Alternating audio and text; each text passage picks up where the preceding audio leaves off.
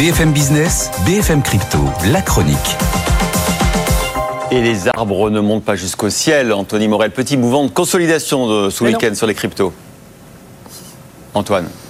Oui, on repart sur les 41 euh, 000 dollars pour le Bitcoin. L'Ether repart sous les 2200, l'XRP sur les 60 cents. Même les increvables du moment, Solena et Cardano, peuvent pas y échapper. Hein. Pendant, pendant euh, quelques jours, on a consolidé, même si les cours restent quand même fermes hein, sur une semaine.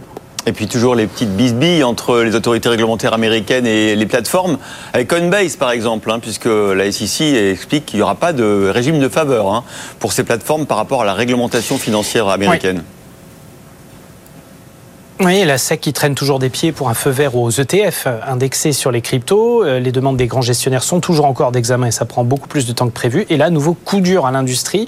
En réalité, Coinbase avait déposé l'année dernière un dossier qui était plutôt précis, plutôt intéressant, qui visait à en finir justement avec les innombrables débats de définition des crypto-monnaies en tant qu'actifs financiers, quelle réglementation existante appliquée, etc.